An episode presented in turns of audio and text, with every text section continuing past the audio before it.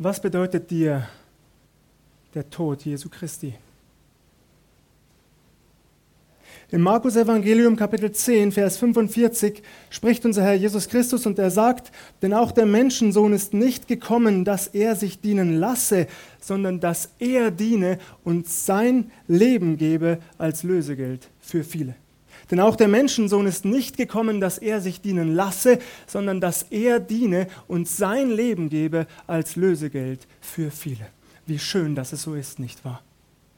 Wie wunderbar, dass Jesus Christus, unser Herr, bereit war, sein Leben als Lösegeld hinzugeben für jeden von uns. Bedauerlicherweise wird diese Aussage Jesu heute mehr und mehr in Zweifel gezogen, in Frage gestellt. Es wird behauptet, so etwas hätte unser Herr Jesus Christus niemals gesagt. Das ist kein authentisches Jesuswort, ganz im Gegenteil, das wurde ihm erst nachträglich in den Mund gelegt. Das ist sozusagen eine nachträgliche Deutung der Ereignisse durch die Jünger Jesu oder auch durch die Evangelisten, also die Schreiber der vier Evangelien, die gefangen waren im Denken ihrer Zeit, die gar nicht anders konnten, als den Tod Jesu nachträglich so zu deuten durch die ganze Sühne- und Blutmetaphorik, die sie durch das Judentum gekannt hatten und gewohnt waren. Und so übertrugen sie das kurzerhand auf Jesus. Aber das stimmt natürlich alles gar nicht. Jesus hat nie für sich selbst in Anspruch genommen, ein Sühneopfer für dich und mich, für unsere Schuld zu sein. Sein Tod war ein bedauerliches Missgeschick. Sein Tod war im Grunde die logische Konsequenz eines Menschen, der sich gegen die jüdische Obrigkeit und am Ende damit auch gegen die römische Besatzungsmacht aufgelehnt hat. Mehr nicht. So wird das heute behauptet. Mehr und mehr und immer mehr. Und zwar übrigens nicht nur in den großen Kirchen, machen wir uns bitte nichts vor, sondern auch im freikirchlichen Raum, auch unter uns. Erst vor kurzem habe ich Aussagen von Kollegen von mir gehört, baptistischen Pastoren, die in eine ganz ähnliche Richtung tendieren. Das hat sich alles so gar nicht zugetragen zumindest nicht für uns und zu unserer Erlösung. Ich finde das wirklich traurig, ich finde das dramatisch, ich finde das erschreckend. Ich weiß nicht, wie es euch geht. Da wird dann behauptet, also mal halblang, ein allmächtiger Gott, der braucht doch das Kreuz nicht. Ein allmächtiger Gott, der braucht doch kein blutrünstiges Opfer, um Menschen vergeben zu können der kann das doch auf anderen Wegen, nicht wahr? Fällt euch etwas auf? Wir Menschen, wir sind die, die immer am lautesten nach Gerechtigkeit schreien, nicht wahr? Wenn Einbrecher vor Gericht stehen oder Kinderschänder oder Mörder oder Kriegsverbrecher, was wollen wir, was erwarten wir, was fordern wir, dass sie ihre gerechte Strafe erhalten, nicht wahr? Das ist unsere Forderung. Zwei Jahre Gefängnis, fünf Jahre Gefängnis, zehn Jahre Gefängnis, wie lange auch immer der Tat angemessen natürlich, aber gerecht soll es sein. Wenn Gott dann Gerechtigkeit fordert, sagen wir plötzlich nicht so schnell, du darfst das nicht, lieber Gott. Wir ja, du nicht. Passt das zusammen? Ihr Lieben, die Bibel sagt eindeutig, ohne Blutvergießen keine Vergebung. Und nun gestehe ich euch, dass ich das mit meinen Gedanken und meinem Verstand nicht fassen kann. Aber ich sage euch noch etwas, das muss ich auch gar nicht, denn wir sind eingeladen, es einfach mit dem Herzen zu glauben. Mit dem Herzen staunend und dankbar anzunehmen, was dort am Kreuz auf Golgatha geschah, was Jesus Christus getan hat aus lauter Liebe für dich und mich. Aus lauter Liebe. Die Bibel ist hier ganz eindeutig, denn so sehr hat Gott die Welt geliebt, heißt es, dass er seinen einzigen Sohn dahingab, auf dass alle, die an ihn glauben, nicht verloren werden, sondern das ewige Leben haben. Ich finde es wirklich schade und traurig und erschreckend, dass das immer wieder umgedeutet oder geleugnet wird.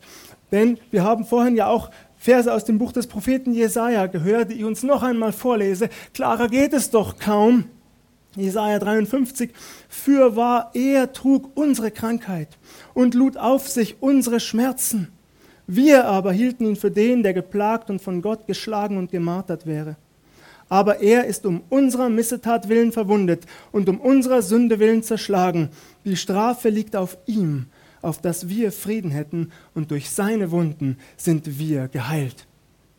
Über 700 Jahre vor Jesus wird das vorausgesagt und es erfüllt sich genau in ihm. Er kommt auf diese Welt, um dieses Opfer zu vollbringen für dich und mich. Und die Bibel ist voll von solchen Prophezeiungen.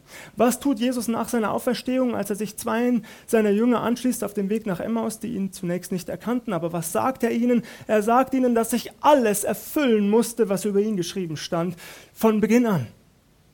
Von Mose an und in all den anderen Prophetenbüchern des Alten Testaments.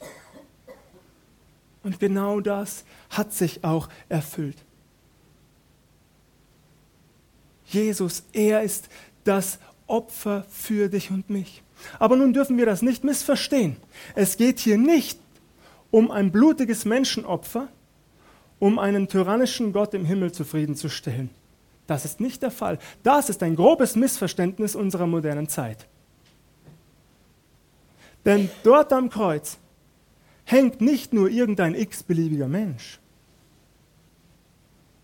Dort am Kreuz hängt Gott selbst in Jesus Christus. Dort am Kreuz erfüllt Gott selbst die Anforderungen seiner Gerechtigkeit an unserer Stelle. Er zahlt den von ihm geforderten Preis selbst. Und das ist ein himmelweiter Unterschied. Es ist also kein Opfer für Gott. Es ist ein Opfer Gottes für uns. So und nur so wird ein Schuh daraus. Gott selbst sagt, ihr könnt nicht leisten, was ich fordere, aber ich liebe euch so sehr, also tue ich es selbst. So ist Gott. Ich liebe dich und dich und dich, jeden hier in diesem Raum. Und deswegen tue ich genau das. Und jetzt bitte ich uns, halten wir einen Moment inne. Jesus tut nämlich genau das, was wir brauchen. Er schafft Versöhnung und Vergebung durch sein Blut. Und wenn wir ganz ehrlich sind, tief in uns, dann spüren und merken wir ganz genau, das ist das, was jeder von uns wirklich braucht. Wir brauchen nicht zuerst neue Schuhe und teure Uhren und schöne Autos und große Häuser. Was wir zuallererst brauchen, ist Vergebung. Jeder hier. Stimmt das? Wir alle merken sehr schnell um all die Fehler und die Schuld und die Sünde, um all das Zerbrochene, um all das Unfertige, um all das Schamvolle in unserem Leben. Und hier ist jemand, der sagt, komm damit zu mir. Und ich nehme es dir ab. Sünde um Sünde um Sünde, Schuld um Schuld, die du auf dich geladen hast. Ich nehme es dir ab. Alles, was du tun musst, ist, gib es mir. Lass es los. Lass los, was dich nachts quält. Lass los, was dir ein schlechtes Gewissen bereitet. Lass es los und gib es mir. Ich trage es für dich. Brauchst du das? Ich brauche es. Jeden Tag. Und deswegen weiß ich sozusagen instinktiv, das ist die Wahrheit. Nicht, was mir moderne Theologen erzählen wollen, nicht, was sie mir verkaufen wollen, dass das hier alles gar nicht stimmt. Nein, ich weiß instinktiv, das ist die Wahrheit, denn das brauche ich am allermeisten. Und ich danke Jesus Christus von ganzem Herzen dafür, dass er dort am Kreuz getan hat, was ich nicht konnte, meine Schuld zu begleichen. Und dafür liebe ich ihn von ganzem Herzen. Und er lädt dich heute ein, an diesem Tag. Nimm auch du das ganz neu in Anspruch. Das darfst du. Denn was passiert, wenn wir das nicht tun? Spielen wir das einmal durch. Wenn wir das Kreuz durchstreichen, wenn wir es vom Tisch wischen, wenn wir sagen, das sei nicht geschehen zu unserer Erlösung, dann werfen wir uns auf uns selbst zurück, auf unsere eigene Stärke, auf unsere eigene Leistung und dann sind wir alle verloren. Vor Gott können wir nur bestehen, weil Gott selbst in Jesus Christus bereit war, am Kreuz sein Leben zu geben. Und dafür lobe ich ihn von ganzem Herzen. Amen.